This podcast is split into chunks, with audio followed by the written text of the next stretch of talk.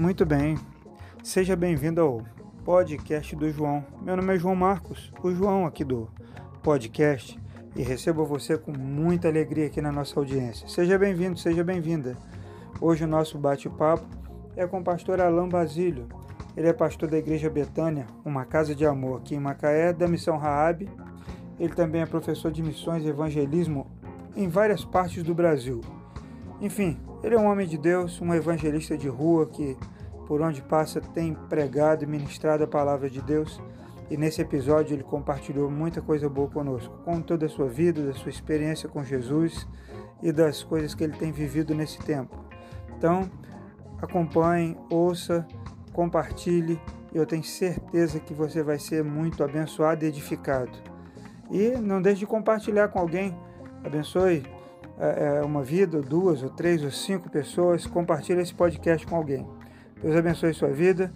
Tenha um, um bom momento aí ouvindo a gente. Deus abençoe.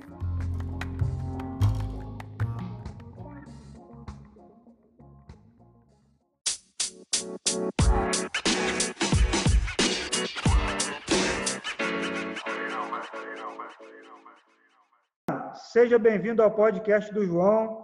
Eu quero que você se apresente à nossa audiência aí e, e fique à vontade. A casa é sua. Seja bem-vindo, Alain. Então, pastor, prazer, é um, uma honra estar aqui com vocês. Obrigado aí pelo convite. Prazer estar participando aí desse podcast com vocês. E como foi dito, né, meu nome é Alain. Eu sou casado com a Érica, pai da Eduarda e do Johan, tem um casal de filhos. E aqui em Macaé, sou pastor da Betânia, uma casa de amor. E coordeno uma missão com meninas que se prostituem na nossa cidade, conhecida como Missão Raab. É, esse aí sou eu, mais ou menos. Um Muito pouco bom. de mim. É, há quanto tempo você é convertido, Alan? E como foi a sua experiência com Jesus? Porque você tem um, um impacto aí para gente, né? Eu, eu, tenho curiosidade de saber, assim, há quanto tempo você é convertido e como é que foi essa, essa experiência aí com Jesus? É, eu estou convertido há mais de 20 anos, né? Me converti em 1998 num retiro para carnaval né, da Igreja Metodista. Eu me converti na Metodista do Brasil, em Volta Redonda, minha Igreja Metodista Central de Volta Redonda. E aí me converti num retiro para carnaval que estava sendo feito. Isso em 1998. Mesmo ano Muito que eu me converti também. Em 98 eu também voltei para a igreja. Estava desviado, fui batizado em 98. Ah, ano bom, hein? Ano abençoado. É, verdade. E, e, como é que foi sua experiência lá? Foi através de uma mensagem? Foi o ambiente? Porque o retiro proporciona, às vezes, um ambiente é, é, que a gente re, de, reflete, né? As pregações. Como é que foi isso lá para você?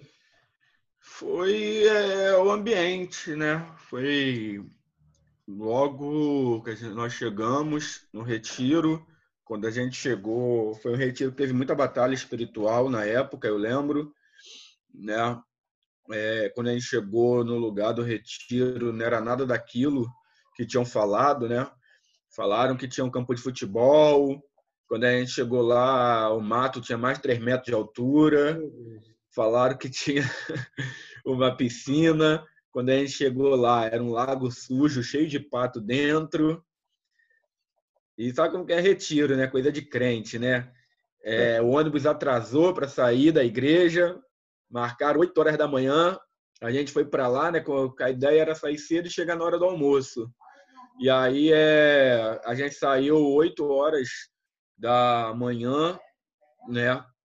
E quer dizer, não, foi marcado para as 8 horas da manhã, mas a gente foi sair de lá, já era umas 10, 10 e pouca, né? Por aí. E chegamos atrasado, né, no local do retiro. E quando a gente chegou lá, todo mundo já com fome, que já tinha passado a hora do almoço, não tinha água na casa. Meu Deus. É, Aí foi aquela correria, aquela coisa, pessoal com fome, uma opção de gente reclamando, né? E o pessoal que tinha tratado do retiro, ninguém entendendo nada, porque não era nada daquilo que tinham falado. E até que um irmão lá, né, parou tudo e falou: gente, vamos orar, vamos orar, porque tem alguma coisa errada, entendeu? Vamos orar antes de fazer qualquer coisa. E aí a gente nem arrumou nada, ninguém foi para quarto, ninguém foi para lugar nenhum. A gente largou as coisas lá mesmo no meio da sala, na varanda da casa, a gente fez um círculo lá e começamos a orar. E eu lembro, né, eu eu tinha falado com Deus, né, quando eu fui para esse retiro. Eu falei: "Deus, ou eu me converto lá, ou eu vou sair de lá mais doido do que eu já era", né? Porque eu tinha trabalhado o mês de dezembro todinho, todos os dias, e o meu intuito era ir passar o carnaval em Marataízes, na casa da minha avó. Na época eu namorava a Érica, a Érica estava indo na igreja e me chamou para ir para esse retiro, né? Eu não queria ir muito, né, a princípio, mas aí, né, ela falou: não, são só três dias. Depois, se você não gostar, quando sair de lá, você vai para Marataí, você viaja. Eu falei: ah, tá bom. Aí eu falei: vou lá, ficar esses três dias. Eu falei: Deus, se eu não sair de lá convertido, eu vou me acabar. Vou pegar todo o dinheiro que eu trabalhei o mês de dezembro todo, de segunda a segunda, todos os dias, Natal, Ano Novo, trabalhei tudo. Falei, vou me acabar lá no carnaval. E aí cheguei nesse retiro, estava reclamando muito que estava tudo errado, né? Igual eu falei, não tinha campo de futebol, não tinha piscina, né? não tinha água, e com fome. E aí esse irmão foi, chamou para orar, e eu lembro que primeiro louvor, né? Antes de começar a orar, de fato, eles foram cantar um louvor, eles cantaram aquele louvor, né? Espírito em verdade, né? E na hora que eu comecei a ouvir, cara, aquele louvor, é, sei lá, aquilo entrou em mim. E quando eu fui ver, eu tava, eu me joguei no chão, né? Eu me joguei no chão, sabe? E comecei a falar, eu quero entregar minha vida para Jesus, eu quero entregar minha vida para Jesus. E aí, quando eu vi, na época, um outro rapaz lá também, que estava indo na igreja, mas né, meio assim ainda, fez a mesma coisa. É, o primo da Érica que tinha ido. Foi algo assim muito sobrenatural, foi uma experiência assim, única. Né? Foi primeiro louvor, assim, cara, de comer. Não foi nem um culto, né? Porque naquela hora ia fazer almoço, a gente estava chegando no retiro, né? Então, se tudo tivesse corrido normal, é, as mulheres estariam indo para a cozinha para fazer almoço, a gente estaria aquela coisa de organizar os quartos, né, ver quem vai para cada quarto. Mas como deu tudo errado, a gente largou tudo no meio do caminho, todas as bolsas no meio do caminho onde estava, a gente parou tudo e fomos fazer essa oração, né? Então foi um momento assim de muita graça, um momento muito sobrenatural aonde não apenas eu, como outros jovens na época que tinham ido também, acabaram entregando a vida para Jesus naquele momento ali mesmo, cara. Sem apelo, não teve apelo, não teve nada, entendeu? Deus preparou aquele momento, né? Tinha tudo é. para vocês pecarem, né? Para murmurar, é. veio a sabedoria de alguém lá. Foi Deus, né? Vamos orar, porque isso aqui tem alguma coisa estranha. E ali a coisa estranha é que o Espírito Santo queria agir na vida desses jovens, né? Como você, é. que estava ali com o coração já para Deus falar. Glória a Deus por isso, viu? E aí a sua trajetória com Jesus começa aí. E o seu chamado, em que época se deu? Como é que foi o seu chamado para a obra missionária? Com esse envolvimento aí com a obra social também? Foi na mesma época? Não, assim, quando eu me converti, é, logo no começo né, da, da minha conversão, eu comecei a receber é, muitas palavras que Deus, Deus me usaria na área da palavra, né, que eu seria usado na área da palavra tal. E na época eu nem queria muito né, esse negócio de palavra, assim, né? É, eu queria fazer qualquer outra coisa. Como eu falei, esse retiro que a gente foi teve muita batalha espiritual, né? É, desde o começo, desde que a gente chegou. Depois, com o tempo, a gente descobriu que a casa que tinham alugado para a gente era uma casa lá que tinha sido um terreiro de macumba, né? E as pessoas iam para lá para fazer cabeça, né? Aquela coisa assim, bem forte mesmo, né? Então teve muita batalha espiritual nesse retiro. E Aí uma das coisas que eu quis me envolver, como eu me converti nisso, eu falei, cara, eu quero trabalhar com isso. Quero trabalhar com oração, com libertação, né? Sim. Mas aí comecei a receber muita palavra nessa área, em questão que eu, eu, Deus me usaria na área da palavra. E aí foi passando o tempo, foi passando o tempo, e antes de fato de ser começar assim a, a pastorear, né? Eu lembro que eu não gostava muito de evangelismo, eu não gostava de evangelizar, e eu lembro que um pastor amigo meu tinha me dado um livro, né, do Rand Bonk, o Evangelismo por Fogo, né, do Rand eu, Bonk. Na época que ele que ele distribuiu esse livro, eu estava lá na Lagoinha, estava é, lá numa, numa das congregações lá da Lagoinha, eu fiz a inscrição. Aí eles vieram num congresso que teve lá de, de missões. Rapaz, eu ganhei duas caixas desse livro. Ele distribuiu milhões de cópias, né? 5 milhões. A gente distribuiu, leu, muita gente leu esse livro e foi tocado. Eu tenho ele aqui em casa. Até hoje eu é, tenho. Maravilhoso. Eu, eu tenho também esse livro até hoje. E aí eu lembro que um pastor amigo meu me deu esse livro e na hora eu olhei, quando eu vi lá Evangelismo por Fogo, como eu não gostava muito de evangelismo, eu peguei e deixei o livro para lá, né, cara? Deixei o livro para lá. E aí é, foi passando o tempo, foi passando o tempo e até que chegou uma hora que Deus falou comigo. Ela tá na hora de você ler aquele livro, entendeu? Tá na hora de você ler aquele livro. E aí quando eu comecei a ler o Evangelismo por Fogo, é, Deus começou a despertar em mim um chamado para a área de missões, de evangelismo, entendeu?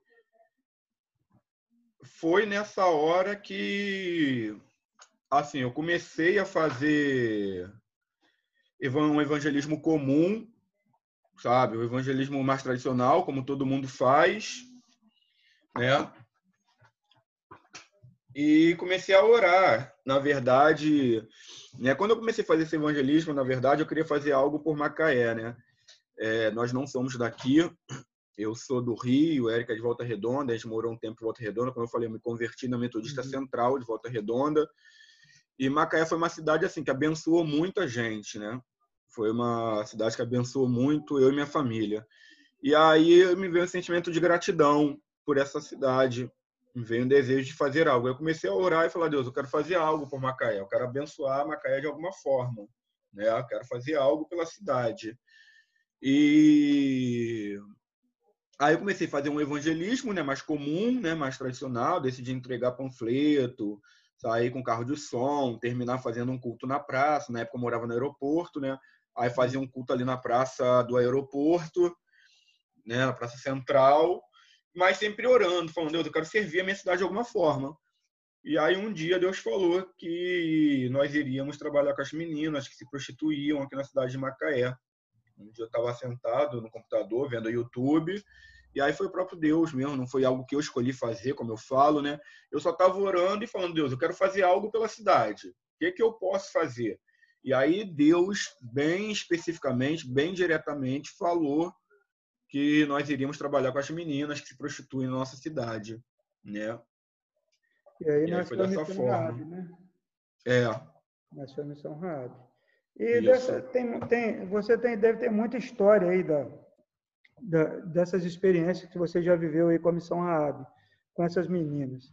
Você tem alguma história que você possa contar para nós, para edificar, para até animar as pessoas? Eu estive lá, né? Uma ou duas vezes eu fui, levei meus alunos lá da, do seminário e foi para mim uma experiência muito boa observar aquilo ali. Os alunos foram impactados, né? Impactados com o modo que vocês fazem. Né? Não é nada assim, não tem nenhum estardalhaço, você deu orientação é. e fica ali e elas realmente se aproximam e, devagarinho chegam, tomam um café, conversam, né? Vi até é, é, lá com a sua esposa, elas têm uma tinha uma abertura muito grande, foi lá logo é, na Érica, ficou lá conversando com ela. É, você tem experiências aí que você pode compartilhar conosco dessa convivência com as meninas? Sim, tem alguns casos, né? Muita coisa já aconteceu, mas tem alguns casos que a gente lembra mais, né? Tem alguns casos que nos marcam mais.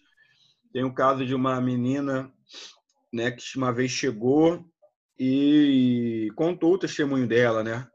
Ela contou que ela era da igreja, né, da igreja cristã. Ela e o namorado dela eram da igreja cristã. E os dois não vigiaram. Ela engravidou. E aí, quando o namorado dela ficou sabendo que ela estava grávida, o namorado dela terminou com ela, né, largou ela. E quando o pai dela, que era convertido e era diácono da igreja também, né, quando o pai dela ficou sabendo que a filha estava grávida, que ela estava grávida, o pai expulsou a própria filha de casa. E aí ela contou né, que para ela e a filha dela não morrerem de fome, o que sobrou para ela sem o namorado, né, sem o pai da filha dela e sem o pai dela, né, para ajudar, o que sobrou para ela foi se prostituir para alimentar ela e a filha, né, para ela poder cuidar, ter onde morar, enfim, sobreviver. E essa história me chocou muito porque pelo fato do pai ser cristão, né? E aí eu pergunto quantas vezes esse cristão, né, não é nem pelo fato dele ser diácono, não, isso aí para mim é o de menos, é o fato dele ser cristão. É, quantas vezes esse pai cristão, diácono da igreja, ele já não falou do amor de Deus para os outros, né? Quantas vezes ele também já não entregou um folheto para alguém e falou: Jesus te ama. Quantas vezes talvez ele já não tenha pregado falando do amor de Jesus. Mas quando ele precisou amar a própria filha, ele não soube fazer isso. Então é uma coisa que eu falo muito ali no Raab, né? Que Deus não chamou a igreja para falar do amor. Entendeu? A gente não entendeu que o chamado da igreja é para ser a manifestação do amor de Deus ao mundo. Não é, nós não estamos aqui para falar do amor de Deus, sabe? Nós estamos aqui para sermos o amor de Deus. Porque senão a gente pode falar né, cara? Igual esse pai, como eu acredito que ele já tenha falado do amor de Deus no trabalho dele, já tenha falado do amor de Deus para muitas pessoas. Mas quando ele precisou manifestar o amor de Deus na vida da filha, ele não soube como fazer. Então era alguém que fala, é alguém que fala de amor, mas que não ama de fato, sabe? O evangelho, John Stott tem um termo que eu gosto muito, ele diz que o evangelho é encarnacional. Ou seja, eu sou chamado a encarnar essas palavras, sabe?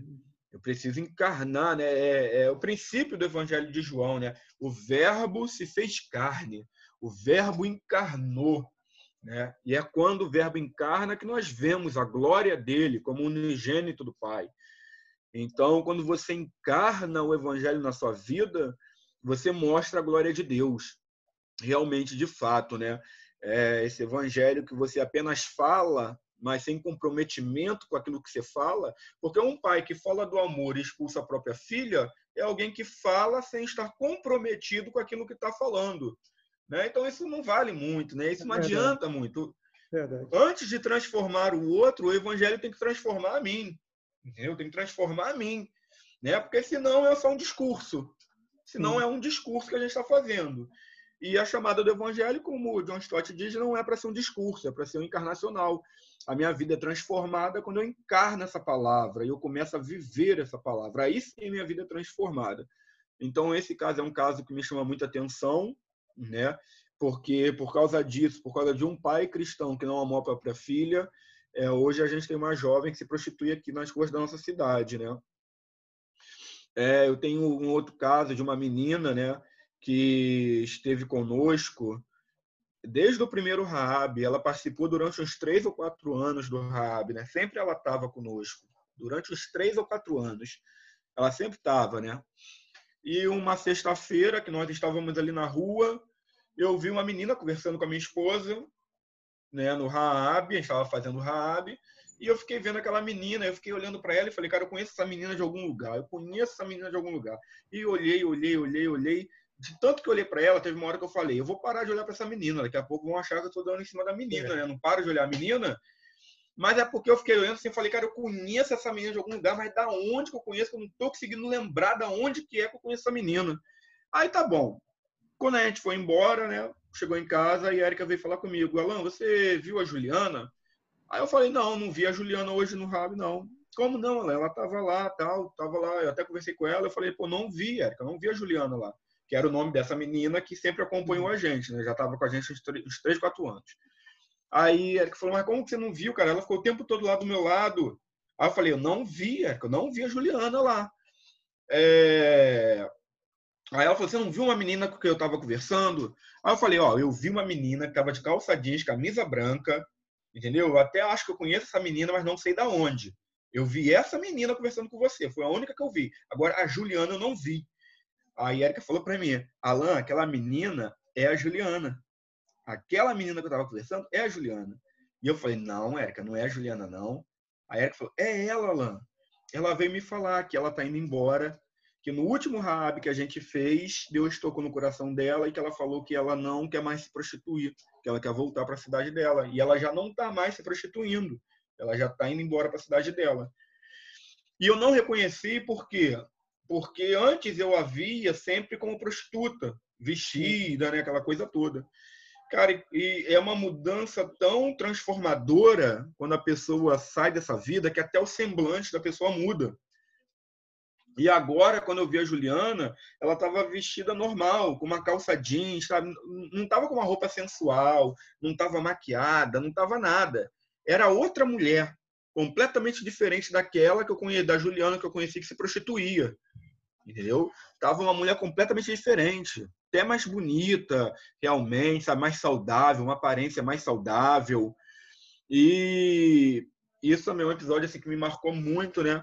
pela transformação que a pessoa passa Muito legal. quando sai dessa vida. Que lembra até a história do, do endemoniado de Gadara, né? que antes se feria lá com pedras, andava nu, e depois que ele se encontrou com Jesus, ele estava sentado, vestido, né? e com, com, com a cabeça funcionando direitinho, ali ouvindo as palavras de Jesus. Né? E é. a abordagem né, com as meninas, é, é, mesmo que uma vez você é, comentou lá com a gente, é muito delicada, né? Porque além da, da situação que elas vivem ali, tem as pessoas que comandam aquela área ali e é, tem que ser encharcado de amor mesmo, né? Porque é. o que a gente vê muitas vezes é que a, a igreja, né, os crentes de maneira geral, eles querem fazer uma coisa de qualquer jeito, porque eles querem quantas é, é, é se eu fosse te perguntar aqui, talvez eu, eu colocaria aqui quantas prostitutas deixaram a prostituição ao longo desse projeto? Essa é a pergunta, porque a, gente é, é, é, cobrado por resultados. E uma vez eu ouvi o, Ronaldo Lidório falar é, que a obra missionária ela não é contada por números, mas por fidelidade. Né? Então, o que vocês semeiam, né, vem semeando ali na missão Raab, é, talvez é, é humanamente falando, é, eclesiasticamente falando, os números são, é, não são tão significativos. Mas quando você olha uma experiência dessa, você fala assim, valeu a pena. Esse tempo que eu estou aqui, no frio, com essa turma aqui, valeu a pena porque a Juliana voltou para casa. Né? Porque uma alma é. vai todo, não é? E a, a, Juliana, ela era uma prostituta, era alguém que estava se prostituindo há mais de 10 anos aqui na cidade de Macaé, sabe? Realmente, assim, se a gente for contar, eu nunca contei, né, cara? Eu até sempre falo isso, que às vezes as pessoas vêm perguntar, pastor, quantas almas você ganhou para Jesus? E eu sempre respondo o seguinte, cara, eu nunca ganhei nenhuma alma para Jesus. Jesus comprou cada uma dessas pessoas com o sangue dele na cruz. Né? Ele comprou, eu não ganho ninguém. Né? A gente tem esse jargão no meio cristão né, de falar isso. Né? É... No primeiro Raab que nós fizemos, uma menina saiu da prostituição, né? É claro que assim tem algumas coisas que a gente sabe, né? Algumas meninas que a gente sabe que saiu, que vieram até nós, mas se a gente for comparar a quantidade de tempo, a gente está quase 10 anos fazendo Raab, né? Se a gente for contar a quantidade de tempo com o número de meninas que deixaram de se prostituir, qualquer um desistiria, né? Mas eu lembro de Jesus contando da parábola do semeador, né? É só um terço daquelas sementes que semearam, entendeu? Foi menos da metade, é. entendeu? Menos da metade, né?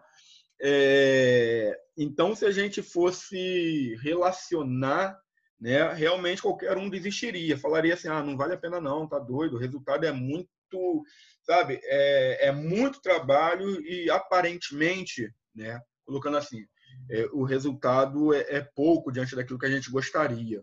Né? Mas tem essa questão também, né? Uma alma, cara, que sai da prostituição, se a gente ficar ali um ano e uma pessoa deixar de se prostituir, uma mulher sair da prostituição, para nós é algo tremendo, né, cara? Verdade. Só que também existe uma coisa: existem é, coisas que nós só iremos saber na eternidade.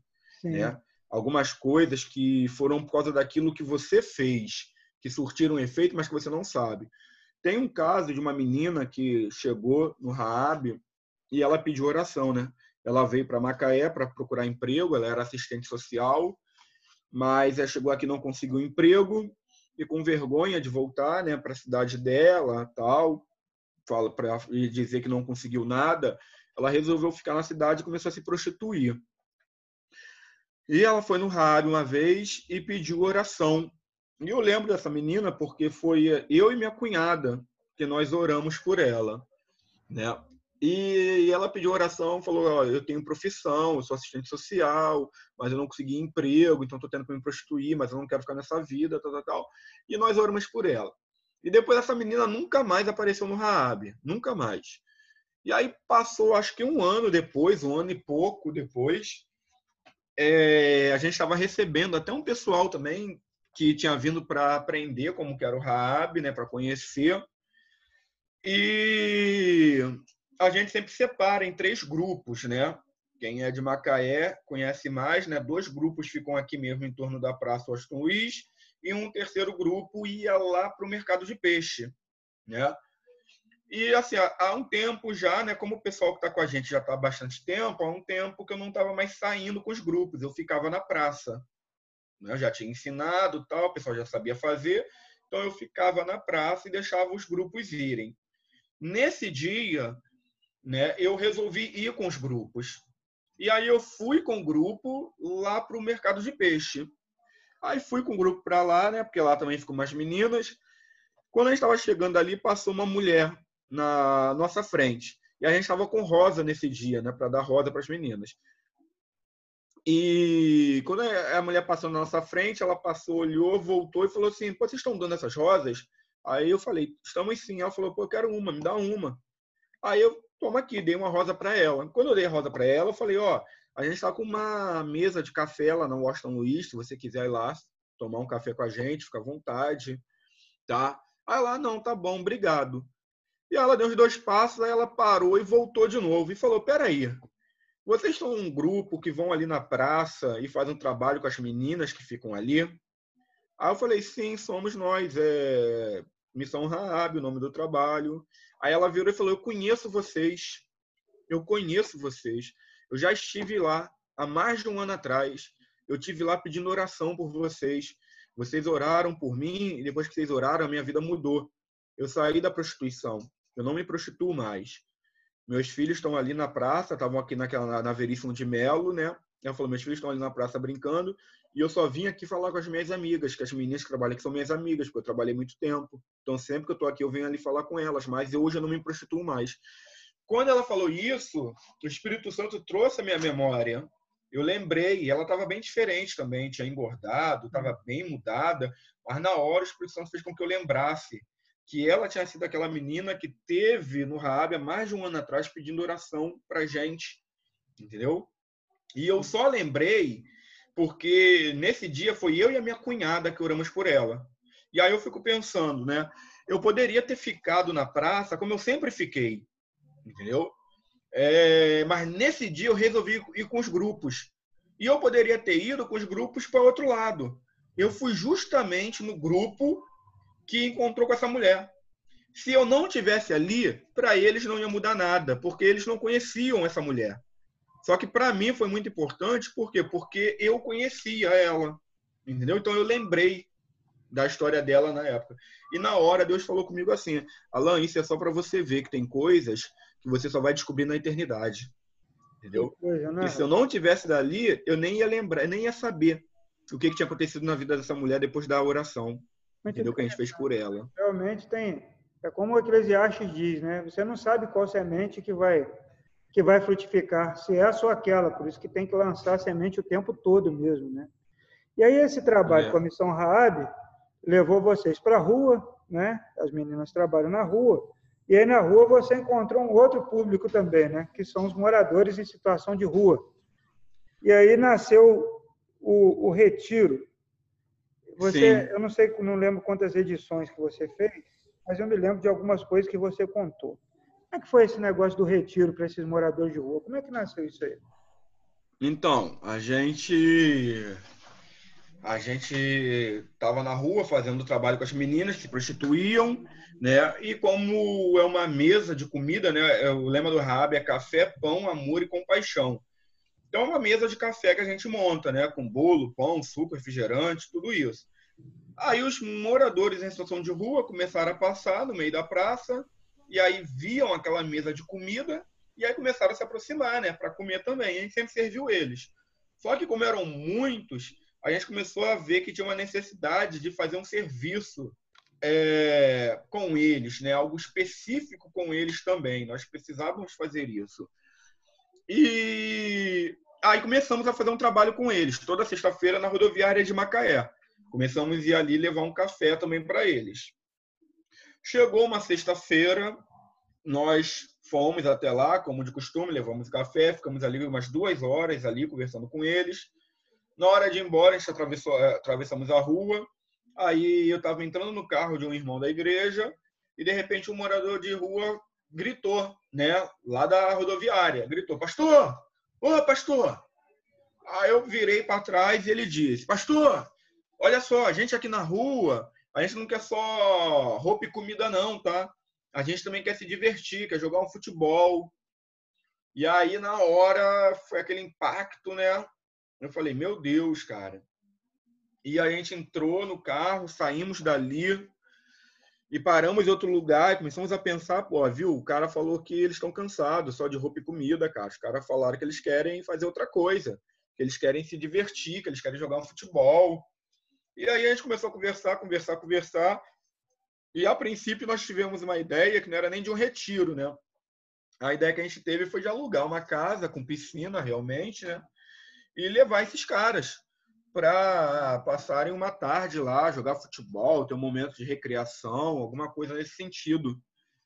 Mas aí a gente foi conversando, conversando, conversando, até que a ideia virou realmente um retiro.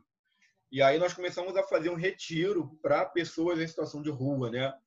Na época as pessoas vinham falar muito comigo, vinham me perguntar como que era isso, ah, como que é isso, como que é essa história, um retiro para pessoas em situação de rua. Como que é isso? Eu falei, cara, não sei, cara, eu nunca fiz. Entendeu? Aí vão me perguntar, como é que você vai fazer? Eu falei, cara, não tenho ideia. Porque eu não tinha um parâmetro, né? eu não tinha um modelo. Eu nunca tinha participado de um retiro para pessoas em situação de rua. Eu nunca tinha ouvido falar em um retiro para pessoas em situação de rua, né? Então eu falei, cara, eu não sei como que é. A princípio vai ser um retiro, igual os nossos retiros. A gente vai levar os caras para lá para ficar dois dias, né? E vamos ver. E aí, na época, o pessoal começou a falar muita coisa, né? Começou a falar, ah, você tem que tomar cuidado, cara, os caras são da rua, você vai levar esses caras para lá, que não sei o que lá, começou aquela coisa toda, né? E aí tinha gente que começou, os pastores começaram a me perguntar, você vai levar os caras para lá e depois você vai fazer o quê? Aí, e eu não tenho, né, casa de recuperação, nossa igreja não é grande, não, entendeu? Nada disso.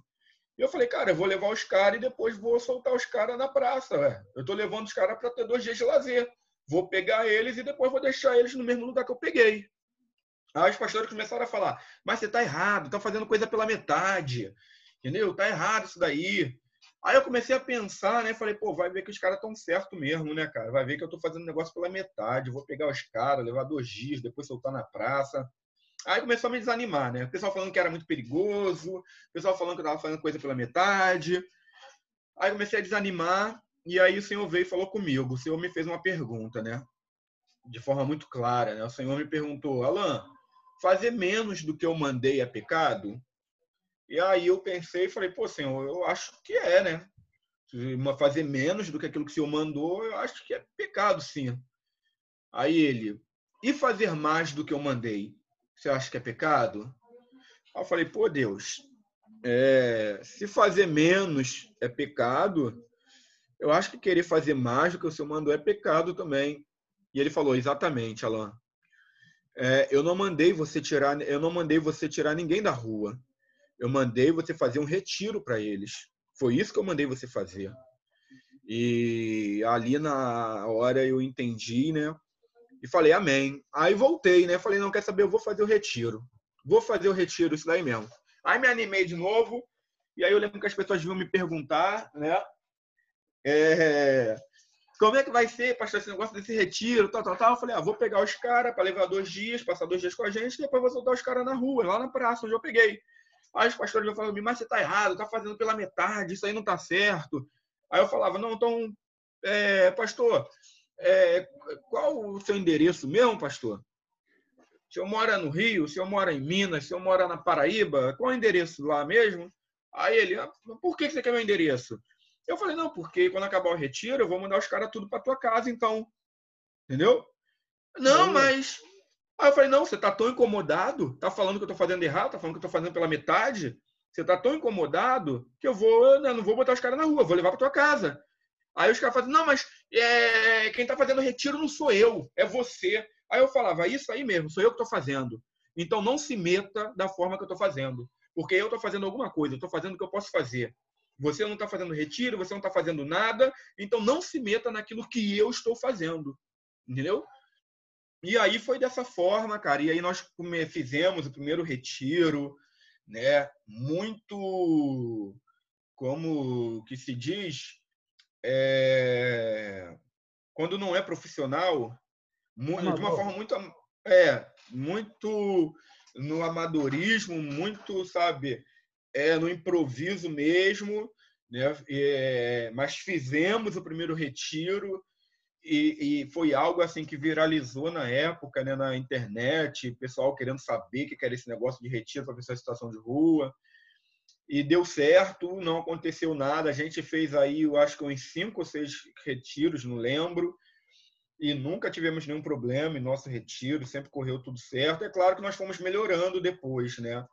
Claro que nós fomos melhorando tal, mas é, sempre correu tudo bem, graças a Deus. E o mais importante é que hoje nós temos igreja aí no Brasil todo fazendo retiro para pessoas em situação de rua. Hoje eu não faço mais, né? Nossa igreja não faz mais o retiro, mas eu também entendo que foi que Deus nos usou para dar um start, né? Para iniciarmos isso aí. E hoje tem igrejas que estão tocando o projeto aí, graças a Deus, cara. Que coisa linda. Eu, eu assisti um, um, vídeo de um, de um momento lá de, de lavar, lavar os pés deles. Eu Sim. chorei muito, porque eu assisti um deles, um, um desses que estavam lá, ele chorava tanto quando um de vocês lavava os pés, não sei se foi você, se foi o seu, não sei se é seu cunhado, né? Aquele, esqueci o nome Vinícius. dele. É, não sei se era um de vocês dois, mas o homem chorava tanto ele colocou a mão assim no rosto e você orando, quem estava lavando ali orando, e ele chorando muito, né? Eu vi, eu comentei na época com minha esposa, ah, imagina o que estava passando no coração daquele homem, né? Ele estava sendo honrado ali, honrado é. com um ambiente, com um ambiente que ninguém há muito, que alguém não dava para ele há muito tempo, né? A rua é muito difícil, eu lembro que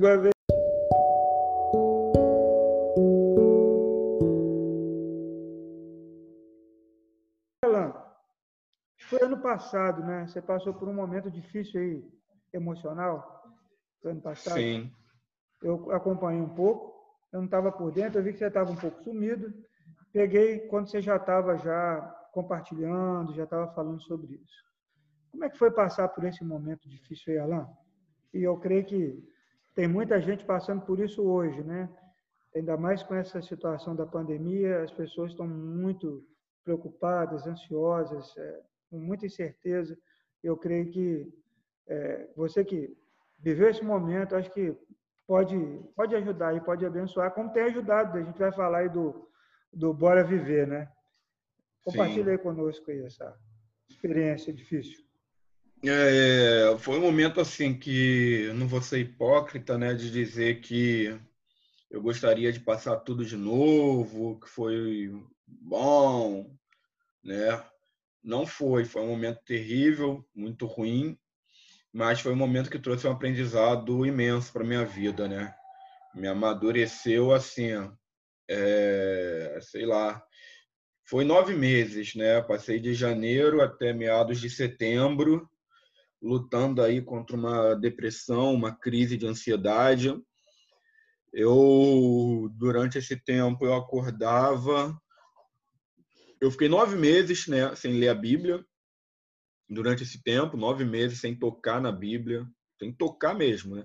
Quer dizer, eu só tocava assim, porque mesmo com isso eu continuei viajando, continuei ministrando, né? E a gente esquece, né, cara, que às vezes ninguém é igual a ninguém. Porque às vezes eu ouço as pessoas falando assim: ah, pastor, você tá mal, tem que parar. O pastor tá mal, tem que parar. No meu caso, se eu tivesse parado, o pastor teria morrido. Sim. Se eu tivesse parado, eu teria morrido. Entendeu? Porque era justamente continuar viajando, era, sabe? Isso me ajudava a lutar. Né? Eu lembro que em casa eu não orava, em casa eu não pegava na Bíblia, eu acordava, eu né, na época eu tinha meu outro celular, eu falei para o senhor que eu perdi, né? Mas na época eu tinha meu outro celular, eu sentava no sofá, eu botava uma série e ficava jogando joguinho no, na, no celular. Da hora que eu acordava até a hora de dormir.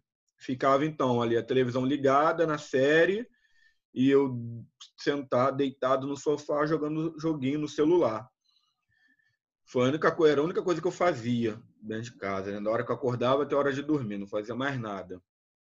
É tinha só um momento, né, que era quando dava de tarde, assim, uma hora que eu ia para academia, que era uma hora também que eu melhorava um, um pouco, né, porque eu estava na academia. É... Mas e assim, e quando eu viajava, né, quando eu viajava, assim, eu mudava o ambiente, eu mudava a rotina, então para mim era muito bom. E quando eu estava na igreja, eu orava muito. Quando eu estava nos cultos, eu chorava muito. Eu lembro uma vez que bem no meio dessa crise, eu fui ministrar em Ipatinga, né, Minas Gerais. E eu quase matei o pessoal do coração lá, porque ninguém estava sabendo de nada. E eu cheguei no meio do culto e falei, cara, hoje é o pior dia da minha vida. E hoje é o pior dia da minha vida. Né? Aí eu lembro que eu falei, eu é, não tenho vontade de me matar.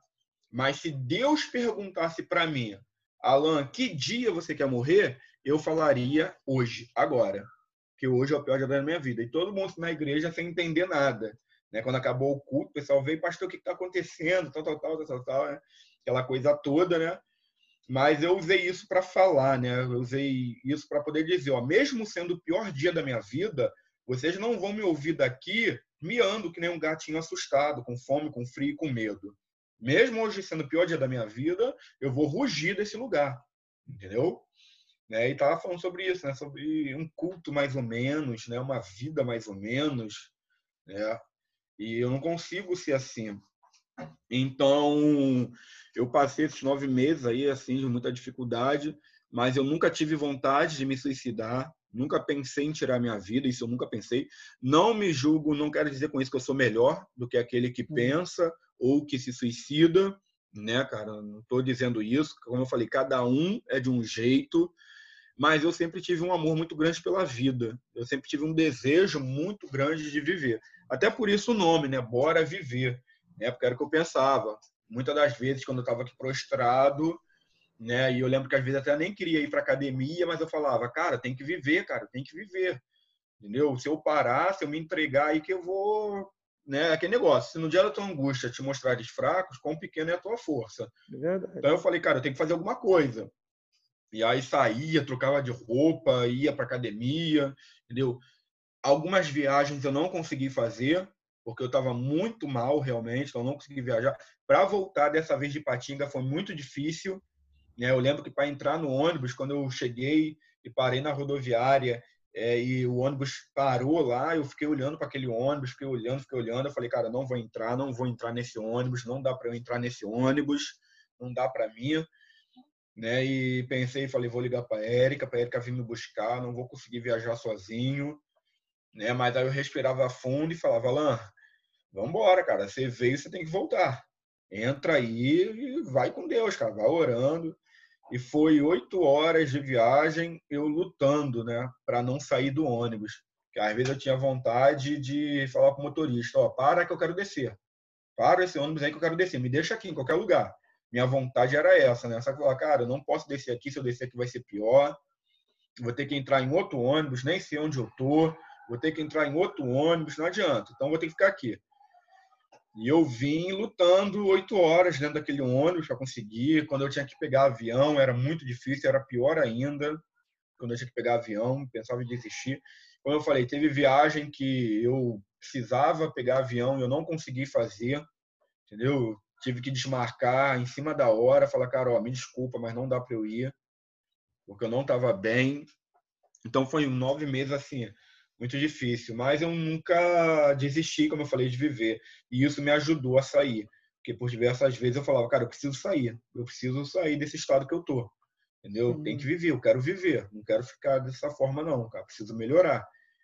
E aí fui lutando, lutando, lutando comigo mesmo, né? E até que em setembro, graças a Deus, é, eu comecei a melhorar, comecei a me sentir melhor, né? É, se a gente for falar assim, eu não acredito hoje que eu estou 100% é, curado, mas é, hoje eu já consigo levar minha vida tranquilo. Entendeu? Hoje não tem mais esse negócio de ficar prostrado, né? Hoje eu estou doido para a academia voltar, ser liberada para poder voltar para academia. Hoje eu estou fazendo vários cursos aí, pegando esse tempo de pandemia, fazendo curso, estou aprendendo coisas novas. Entendeu? É, não estou 100%, mas nem de longe estou da forma que eu estava antes. Estou muito melhor, graças a Deus. Que batalha, Tô vivendo. Que, que batalha que você enfrentou, hein? Porque com, é. a agenda, com a agenda que você tem, né? É, é. Em Macaé, quanto fora de Macaé, passar esses nove meses aí foi, foi uma luta. Que bom que você está de foi. pé, que bom que você não desistiu. Louvado seja o nome do Senhor. Muita gente, por muito menos, né, pega uma corda e sai por aí. E é. Eu creio lá que é, todo mundo passa por momentos difíceis, né? Não tem, não tem ninguém que pode bater no peito e dizer. Agora, o que eu admiro é, nesse momento que você viveu é que você assumiu isso assumiu a sua fraqueza e hoje você ajuda pessoas com esse projeto Bora Viver.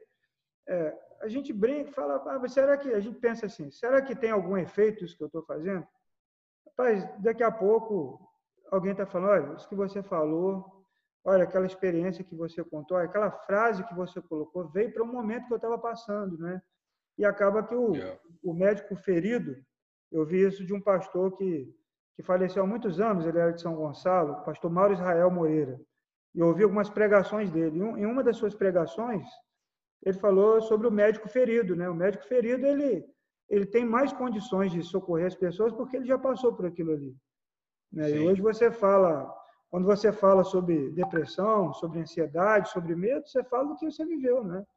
Não é alguém é. Ali, é, superior fala, não, olha, eu passei por isso, vivi e, e e conseguir sair. Você pode também. Eu acho muito, muito legal isso aí. Né? É, hoje foi muito bom porque, igual eu falei, né, não é uma experiência que eu gostaria de repetir, mas foi uma experiência que trouxe muito amadurecimento para minha vida, me trouxe muitas experiências. Hoje eu consigo entender, né, algumas coisas que se você for perguntar para alguém que está com depressão, se você perguntar para ele onde dói, ele não sabe dizer onde dói, né? Por isso é tão difícil. Né?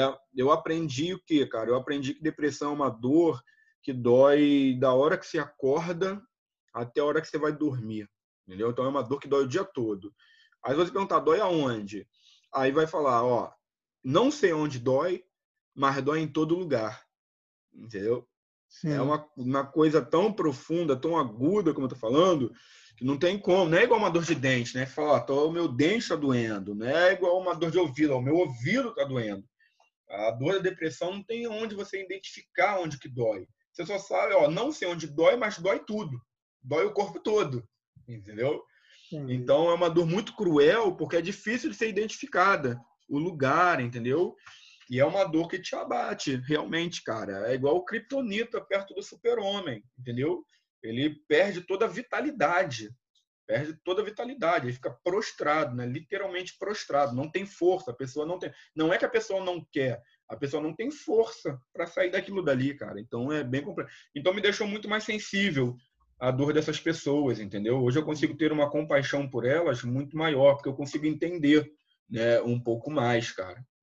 É, eu, eu, passei também por alguns momentos difíceis também, né? É, vários, em vários momentos eu tive também algumas crises de ansiedade também, muita preocupação, muita coisa abate a gente e acaba é. se aprofundando mesmo, né?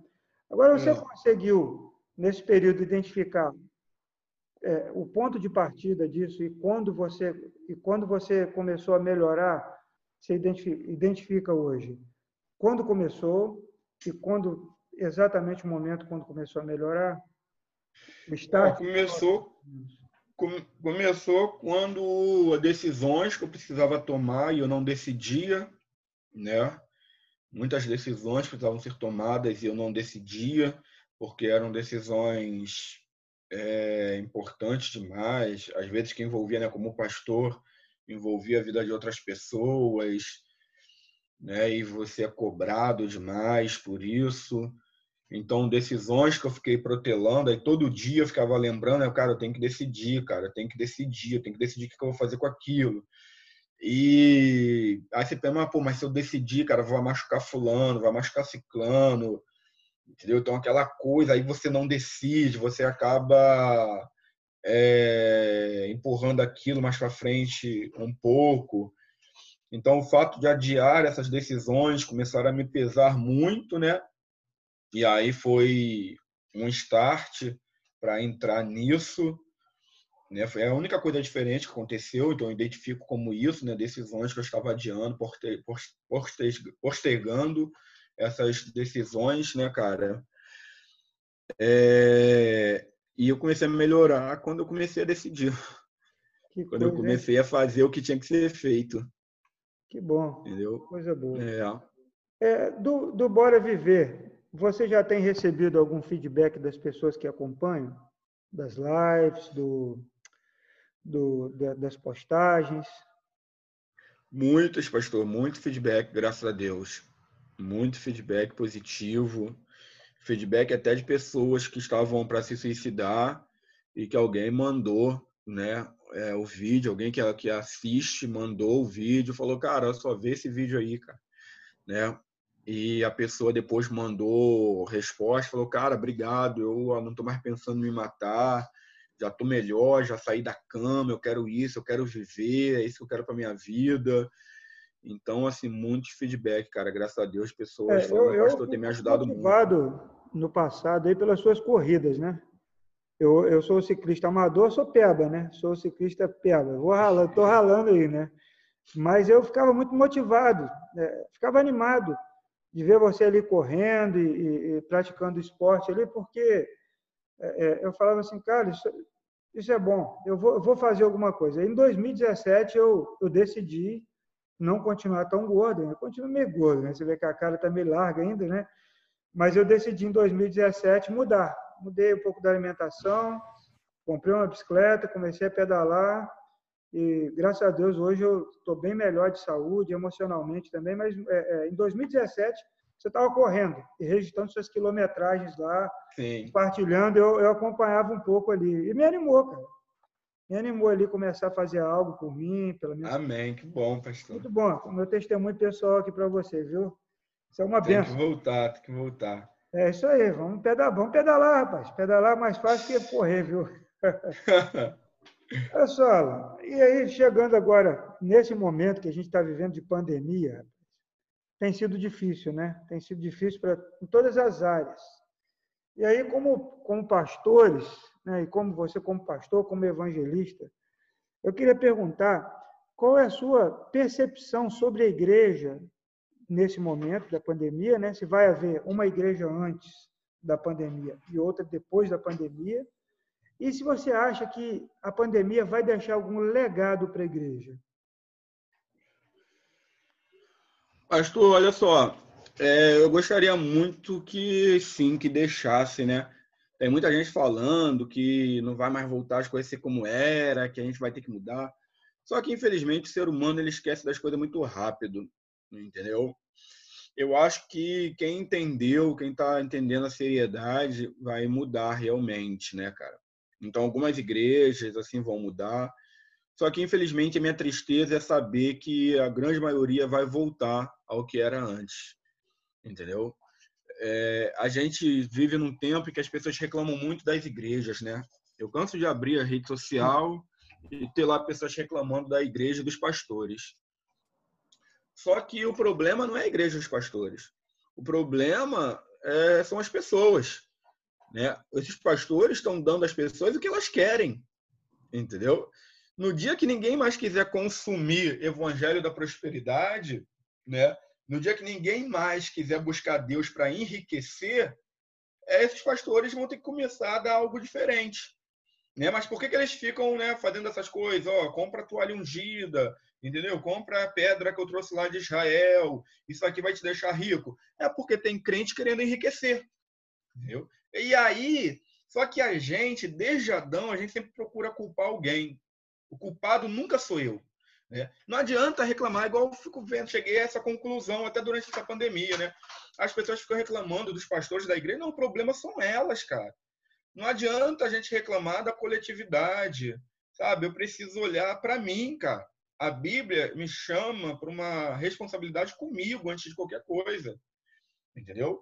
Então, é, na coletividade está ruim porque no individual está ruim, cara.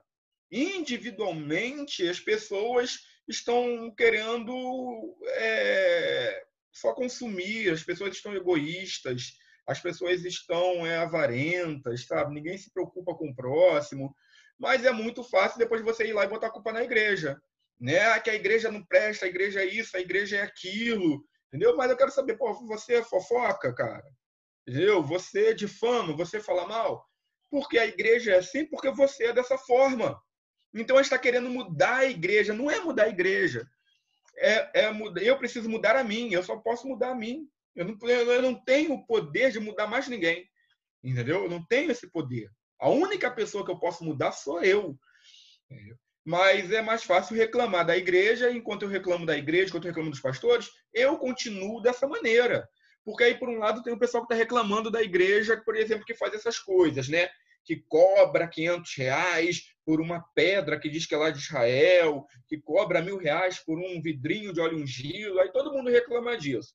E aí, quando você encontra um pastor que bota o dedo na tua cara e fala assim, cara, você é um pecador, você é um miserável pecador, entendeu? É você que tem que mudar seu traste. Elas falam, ah, que isso, gostei não, aquele pastor faltou com respeito comigo. Quem aquele pastor pensa que ele é? Entendeu? Ô, ô filho, você quer o quê? Entendeu? João Batista estava lá no deserto. João Batista foi pro deserto, cara. As pessoas foram atrás dele porque queriam. E é, é por isso que ele falava o que ele falava, ô raça de víbora. Entendeu? Eles precisam tomar vergonha na cara de vocês. Mas aí, quando a gente começa assim, aí as pessoas acham ruim, entendeu? Então, quer dizer, elas não querem essa igreja, mas também não querem a verdade. É, em todo tempo, a gente está buscando algo que seja confortável para nós, cara. O evangelho não tem que ser confortável, o evangelho tem que ser transformador. E isso que o evangelho tem que ser. Entendeu? A palavra de Deus é comparada a uma espada. Tem que ser usada como espada, realmente, cara. É, é, é, então, enquanto a gente tiver esse pensamento, a gente nunca vai mudar quem somos. Então, assim, é, esse tempo que a gente está vivendo deveria ser um tempo de reflexão. Um tempo onde eu deveria estar refletindo na minha vida, em todas as esferas.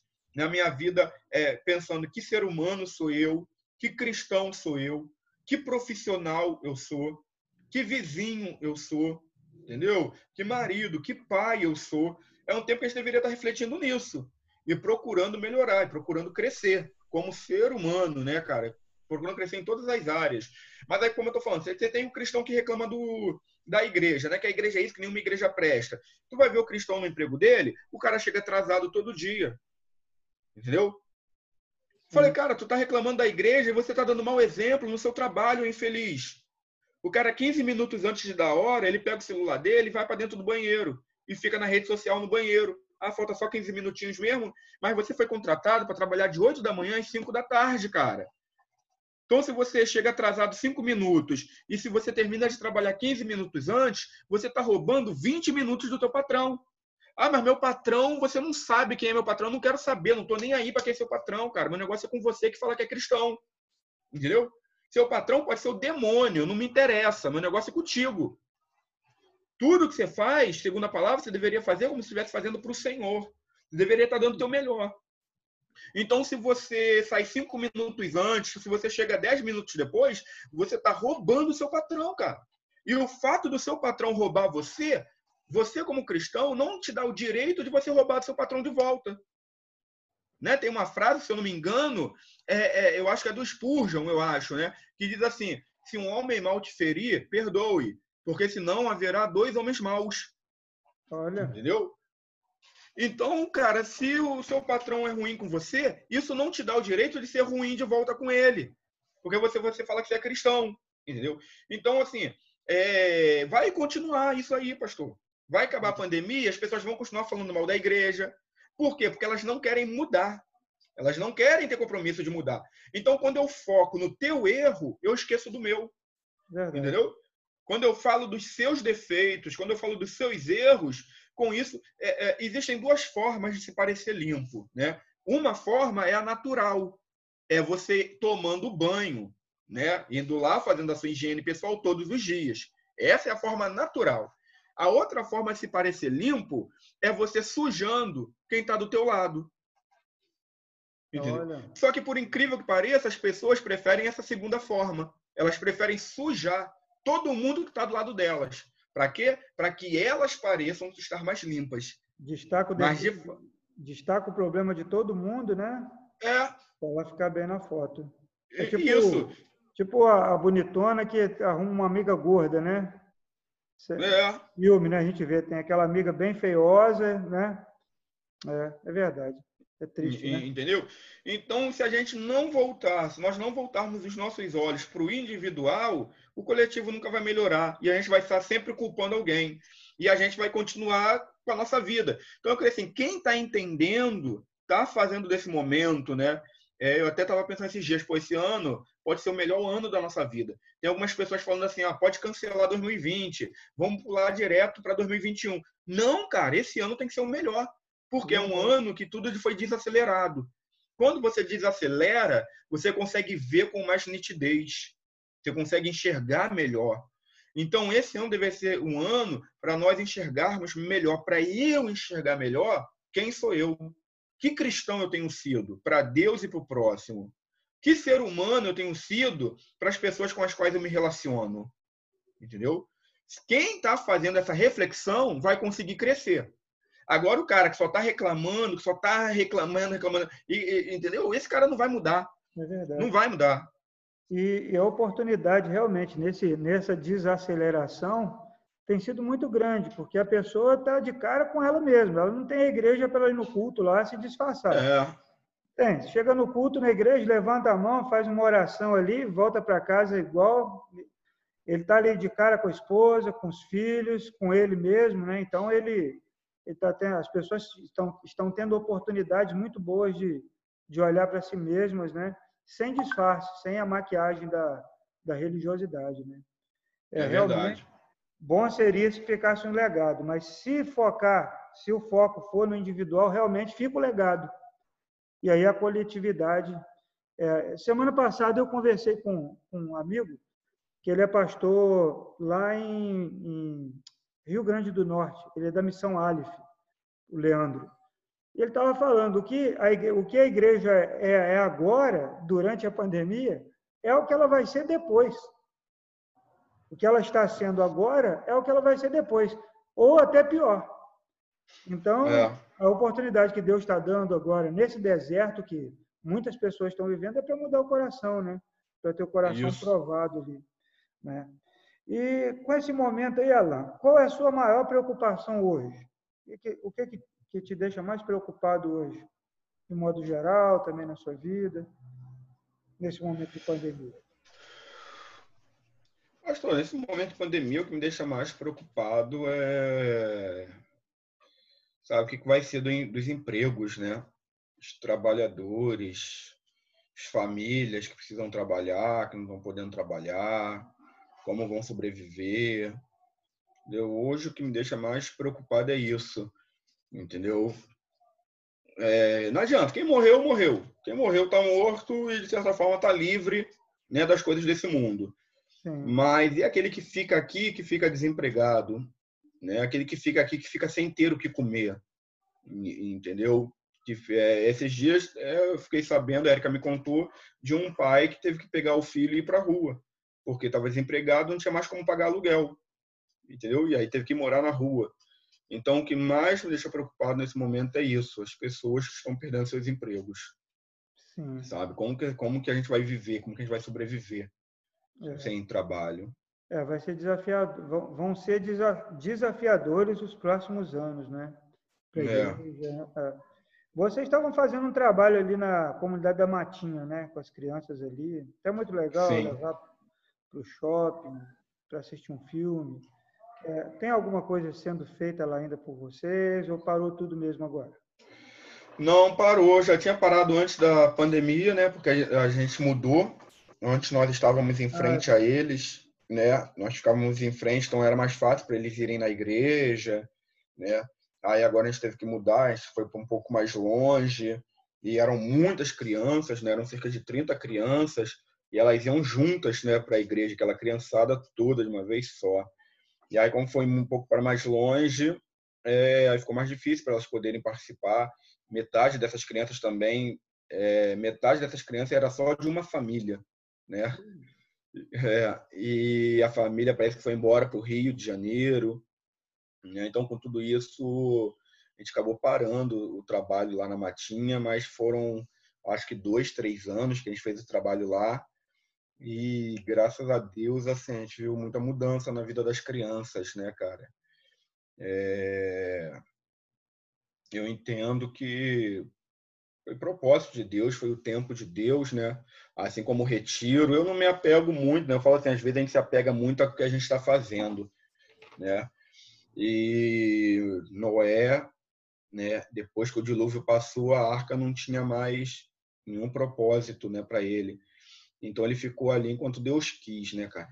Então eu falo assim, eu acho que a gente precisa estar muito atento a isso, porque senão também depois Deus quer mudar, quer que você faça alguma outra coisa, e você está preso àquilo que você estava fazendo, né? Então eu fico muito triste porque foi criado todo um vínculo com aquelas crianças, né? Nós gostávamos muito, amávamos muito a vida delas, já estávamos assim acostumados, né, demais com elas. Mas eu falei, cara, o maior interessado é Deus, né? Se Deus quiser que a gente continue o trabalho, a gente vai ter que continuar aqui. Né, mas realmente não deu para continuar onde nós estávamos por causa da questão de valores, né, aluguel, tudo isso. E aí eu falei, então não dá para ficar, não dá, cara, não tem como. Entendeu? É, serviu para Mas... aquele. Serviu é, do senhor para aquele. Serviu um propósito aí durante um tempo. É, essa, essa reflexão que você fez aí do Noé, eu nunca tinha ouvido, não. Muito interessante. Depois que passou o dilúvio, não tinha mais sentido.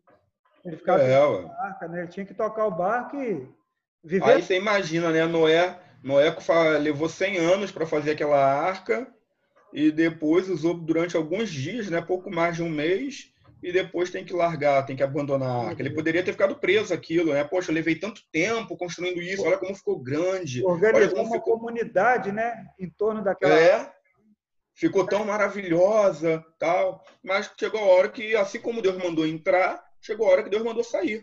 Entendeu? Muito legal. E aí a gente tem que estar ciente nisso daí, acompanhar, né, cara? Isso é muito legal, porque às vezes os anos passam, a gente fica apegado ao ministério, fica apegado é... àquela, àquela organização, e aí Deus já está querendo que você é, é, mude, mas você fica, mas eu vou deixar minha, minha, minha, a obra, vou deixar aquilo que Deus mandou eu fazer. Acho que foi, eu ouvi uma vez do Gregório McNutt, né? um avivalista tremendo, né? ele falando sobre isso, sobre você é, é, ouvir Deus e onde o sopro de Deus te mandar. Ele soprava para falar, né? E se Sim. mover de acordo com a vontade de Deus. Mas muito bom, muito bom. É. é que você pode semear ali. Eu tenho certeza também que aquela, aquela ida ao shopping, aqueles lanches, aquele cinema, Sim. somado ao evangelho, porque a gente não está aí aqui para fazer ação social, né? Ação social tem muita é. gente que faz, né? Tem. A gente dá o evangelho e mais alguma coisa, essa mais alguma coisa, junto com o evangelho, impacta de, de, de forma, impacta para a eternidade. Daqui a alguns Sim, anos, verdade. lembrar, pô, aquele pastor barbudo lá, ele levou a gente com a, com a equipe lá para o cinema e foi muito bom. E como você teve respostas aí, sem buscar, né, das meninas yeah. que se prostituíam, é, dessas crianças, pode ser que daqui a algum tempo vão, vão brotar aí e falar, Ô pastor, foi muito bom estar com você e eu estou aqui hoje porque você falou comigo daquela forma. Né? É verdade. Né? E já caminhando aqui para o nosso, pro nosso encerramento aqui, eu queria fazer uma coisa clichê aqui, né? Alain por Alain. Como você se define, Alain, hoje, depois de toda a experiência que você viveu? Como que eu me defino? Cara, como um cara que ama a Deus, acima de tudo, pastor. Sabe? Um cara que ama a Deus, acima de tudo, e que erra muito, mas tentando acertar. Que erra muito, mas sempre com a intenção de acertar. Nunca de forma proposital, sabe? Nunca eu erro pensando sempre no melhor, sempre fazer o melhor. Eu baseado nesse temor que eu tenho aí por Deus, nesse amor que eu tenho por Deus, entendeu? Então me defino assim, um cara que ama o Senhor muito e que sei lá, não tem medo de arriscar. Estou sempre tentando fazer alguma coisa, sabe? é, começo alguma sem medo, começo algo. Se eu ver que não é aquilo, eu termino, eu largo no meio do caminho, falo, não, não é isso. Entendeu? Não vou ficar insistindo em algo só para dizer, ah, não, comecei, tem que terminar, tem que ir até o fim. Não, se não vejo, ah, pô, não é isso aqui ainda que eu estou querendo. Sabe, eu vou tentando, vou experimentando até, pô, é isso aqui que eu quero. Então, um cara que arrisca muito, entendeu? Inovador, que gosta de inovar, e que não tem medo, sabe? Enquanto eu sentir que Deus está comigo, não quero fazer nada da minha carne, do meu braço, entendeu, pastor? Sim. Mas se eu sentir que é Deus, cara, pode vir o mundo todo contra mim e eu não tô nem aí. Entendeu? É, eu até peguei uma frase sua lá do, do Instagram, né? Abre aspas aí. Você precisa ter o queixo mais duro do que os punhos que te ferem. Já levou é muita pancada lá? Muita. Muita pancada. A gente que é pastor, né? É, se tem alguém que leva pancada, é a gente. É verdade. Né? Pessoas que você confia, pessoas que você abre seu coração, você abre a sua casa, né? E do nada essas pessoas, não é nem só que elas te deixam, te abandonam da noite pro dia não, muitas das vezes é que te traem mesmo. Verdade. Né, cara? Sai falando mal de você, uma porção de coisa. Mas como eu falei, né, nem nesse período aí que eu passei eu me abati. É, essa é uma frase que é autorreflexiva, né? Foi algo que eu estava pensando justamente sobre a minha vida, né? Foi em algum momento da minha vida que eu estava pensando isso. Eu falei, cara, é, tem que ter o queixo mais duro aí que os punhos me ferem. Não posso cair, não posso me abater, não posso ir para lona. Verdade. E algo que eu falo muito é assim: a vida vai bater, cara, não adianta. Sabe? A vida vai bater e você nunca vai conseguir bater mais que a vida, não adianta. Então, o que você tem que fazer é isso, cara, é aguentar os golpes que a vida dá. Né? Uma palavra que a gente usa muito hoje é resiliência, né? é a capacidade de voltar ao estado normal né, depois que sofre uma deformação. Né? Então é isso, cara. Essa, essa frase daí ela é bem autorreflexiva, é no momento meu pensando realmente sobre a minha vida, né? E aí chega a essa conclusão. Eu fiquei pensando na, na, nas orelhas dos lutadores de MMA, né? Aquelas orelhas. É, toda, tudo de pura, couve, né? né? Tudo deformada. É. E, cara, foi, foi muito bom estar é, tá aqui conversando com você e que bom que o vídeo funcionou, né? Porque a gente pode, pode se olhar. Eu fiquei, fiquei muito emocionado de, de ouvir e ver você aí compartilhando a sua vida, né? E aí eu quero, já chegou a hora da gente se despedir aqui. Eu queria que você deixasse aí uma, uma palavra aí para nossa audiência de, de desafio e também de bênção para que as pessoas durante esse que estão passando por dificuldade aí, que estão precisando de um de um sacode aí, que possam se levantar. Queria que você deixasse uma palavra aí.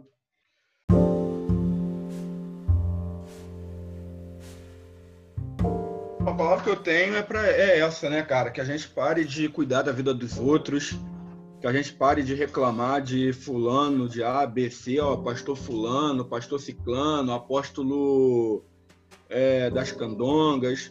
Para de se preocupar com essas pessoas, sabe?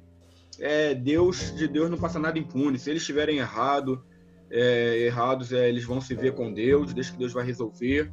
Mas para de olhar para os outros, cara, e começa a olhar para a tua vida. Problema não é os outros, o problema sou eu, sabe? Eu tenho que entender isso. O problema sou eu. O problema não é a igreja, o problema sou eu, cara. Eu que sou um cristão mau caráter, eu que sou um cristão miserável, que na primeira oportunidade eu nego sim o Senhor, entendeu? Sempre que eu envergonho o evangelho, seja de alguma forma, seja destratando de repente a pessoa que serve o cafezinho na firma, sabe?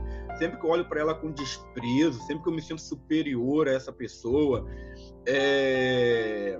sempre que eu humilho alguém porque fez alguma coisa errada, o caixa do mercado porque me deu o troco errado, cara, sempre que eu, eu, eu trato mal qualquer ser humano, cara, eu tô envergonhando o evangelho porque quando eu falo que eu sou cristão, eu não estou falando que eu pertenço à denominação A, B ou C. Quando eu falo que eu sou cristão, eu estou falando que eu pertenço a Cristo. Eu estou falando que eu pertenço a Ele. E mais que isso, quando eu falo que eu sou cristão, eu estou falando eu sou igual a Ele. E isso é muito pesado, entendeu? Porque a palavra cristão significa isso, pequeno Cristo. Cristo numa dimensão menor. Né? Então, quando eu falo que eu sou cristão, eu estou falando eu sou igual a Ele. E se as pessoas não creem em Cristo, talvez a culpa seja minha, por causa do cristão que eu estou sendo. Sabe, às vezes um cristão egoísta, ganancioso, como eu falei, um cristão arrogante, prepotente. Então, que a gente pare de se preocupar com a igreja. A igreja pertence a Deus, cara. Deus está cuidando, Deus está no controle de tudo. E que a gente venha se preocupar com o nosso testemunho. Que eu venha me preocupar comigo. Se eu tenho que me revoltar, se eu tenho que me indignar, que seja com a forma que eu estou vivendo o evangelho, que seja com a minha cristandade. Né? Porque não adianta eu também reclamar do pastor fulano, do apóstolo Beltrano, porque eu não posso mudar a vida deles. O que eu posso fazer é me tornar um cristão melhor. É a única coisa que eu posso fazer. Entendeu? Então que eu busque isso, me tornar um cristão melhor, independente dos outros, né? Parar de olhar, não, mas o que, que adianta eu ser um cristão melhor, ser fulano, ser ciclano, não importa, cara. O que, que adianta? O que, que adianta que quando eu falar que eu adoro a Deus, vai ser verdade. Porque adorar a Deus consiste nisso. Se eu adoro a Deus de verdade, eu quero ser para Deus um cristão melhor, um cristão mais fiel. Então não tem que pensar em ninguém, eu tenho que pensar em Deus. Entendeu? se eu adoro a Deus, eu quero servir a Ele melhor, eu quero ser um cristão melhor para Deus. Independente de como é minha esposa, independente de como é meu marido, independente de como são meus filhos, meus pais, independente de como é meu patrão, independente de como são meus vizinhos, não interessa a ninguém, sabe? O que interessa é a minha vida com Deus. Eu quero ser melhor para Deus. Então, sempre que eu tento ser melhor, e eu tenho dito que esse é o sentido da vida, né? O sentido da vida não é ser feliz. Para de achar que o sentido da vida é ser feliz. Felicidade é consequência. O sentido da vida é ser melhor sabe? Eu preciso ser um ser humano melhor. Eu preciso ser um cristão melhor. Eu preciso ser um profissional melhor. Eu preciso ser uma esposa melhor. Eu preciso ser um pai melhor, um marido melhor, um filho melhor. E aí e a felicidade vem consequência do ser humano melhor que eu estou me tornando. Entendeu? Então que eu me preocupe comigo, em ser esse ser humano melhor. Sabe? Em todas as esferas aqui, cara. É... E eu não perco com isso ainda que ninguém repare, ainda que ninguém veja, ainda que ninguém fale nada, que ninguém note, cara, se eu tô melhorando, então isso é melhor para mim mesmo. Amém. Eu tô me tornando uma pessoa melhor, sabe? Eu deixo de ser uma pessoa amarga, eu deixo de ser uma pessoa pessimista, eu deixo de ser, eu deixo de ser uma pessoa que só sabe falar mal, que só sabe reclamar, que nunca tá bem. Eu começo a me contentar quando eu paro de achar que o sentido da vida é ser feliz, né? Porque quando você acha que qual é o sentido, você vai em busca desse sentido. Se você achar que o sentido da vida é ser feliz, você vai em busca dessa felicidade. E aí, quando você não encontra, porque a felicidade ela é passageira, hoje eu tô feliz, amanhã eu posso não estar. Tá. Aí eu me frustro. Agora, quando eu acho que o sentido da vida é ser melhor, eu vou em busca disso, eu persigo isso. E aí a felicidade passa a ser consequência. E quando eu vou melhorando, né, eu me torno feliz com as mudanças que eu estou conseguindo para mim né, eu quero ser um ser humano melhor. É, então eu começo a cuidar de mim, eu começo a cuidar da minha saúde, eu começo a querer voltar a estudar, eu começo, sabe, porque estudar faz bem, né? Faz bem para o cérebro, você aprender uma habilidade nova, você aprender algo novo, né? Então faz bem, cara. Eu quero ser um ser humano melhor, eu quero fazer um curso, eu quero aprender mais, eu quero ser útil, entendeu? Cara, e a felicidade você vai encontrando no meio do caminho ela deixou de ser o sentido. É muito pesado achar que a felicidade é o sentido da vida. Se a felicidade é o sentido da vida, então a tristeza ela é arquirrival, né? E a tristeza não é só isso, cara. A tristeza é didática. O sofrimento é didático. Então eu preciso parar de encarar esses sentimentos como sendo algo negativos. Não, cara. Eu posso aprender muito num dia de tristeza. Eu posso aprender muito é, num dia de dificuldade. Até mais com os dias bons. Entendeu? E entender que isso faz parte da vida. Ó, é, provérbios, como eu falei aqui, vai dizer, né? Se te mostrares fraco no dia da angústia. Então vai ter dia de angústia. Vai ter dia de angústia. Paulo vai dizer: é, revestivos de toda armadura de mal para que possais estar firmes no dia mal. É, é, revestivos de toda armadura de Deus para que possais resistir ao dia mal. Então vai ter dia mal. Né? Jesus vai dizer: tem de bom ânimo, no mundo tereis aflições. Então isso é do jogo. Isso é natural da vida. Entendeu? O dia mal, o dia da angústia, o dia da aflição, isso é natural da vida. Eu tenho que aprender. E, é, e isso não vem para me destruir. Pelo contrário, isso vem para me trazer maturidade. Um ser humano maduro, um ser humano normal, é aquele que sabe lidar com a tristeza e com a felicidade, com a alegria e com a, e, e com a dificuldade. Sabe? Em todas as coisas, né? É, ele é mais que vencedor ele pode tudo, ele pode enfrentar a calamidade, ele pode passar pelo vale da sombra da morte. Nada disso para ele, nada disso frustra ele. Entendeu? Porque isso é consequência, isso não é sentido. Qual é o sentido? O sentido é eu estar melhorando. E se eu me torno um cristão melhor, eu também começo a, a superar melhor o dia difícil. Eu começo a superar melhor os obstáculos. Sabe? E aí isso me traz regozijo, isso me traz ânimo, caramba, passei aquela dificuldade, cara, mas, pô, passei bem, entendeu? Passei com tranquilo, né? Deus não vem para livrar a gente do dia mal. Ele vem para passar conosco, né? É o que Davi fala. Ainda que eu andasse pelo vale da sombra da morte, não temerei mal algum, porque eu não estou sozinho. Tu estás comigo, Senhor. Então por que, que eu vou temer? Se eu tenho que passar na vale da morte, eu vou passar, mas eu não estou passando sozinho, o Senhor está comigo. Com o Senhor, né, eu enfrento um exército. Com o Senhor, nós saltaremos muralhas. Com o Senhor, nós podemos todas as coisas. Então, não importa, na verdade, se o dia é bom, se o dia é ruim, se o dia é de dificuldade, se é um dia de alegria, nada disso importa. O que importa é se tem Deus em todos os meus dias. Se tem Deus em todos os meus dias, então, cara, eu estou feliz da vida. Bola para frente, nada vai me parar. Aleluia. Então, é essa mensagem aí que eu quero deixar para vocês. Que coisa boa.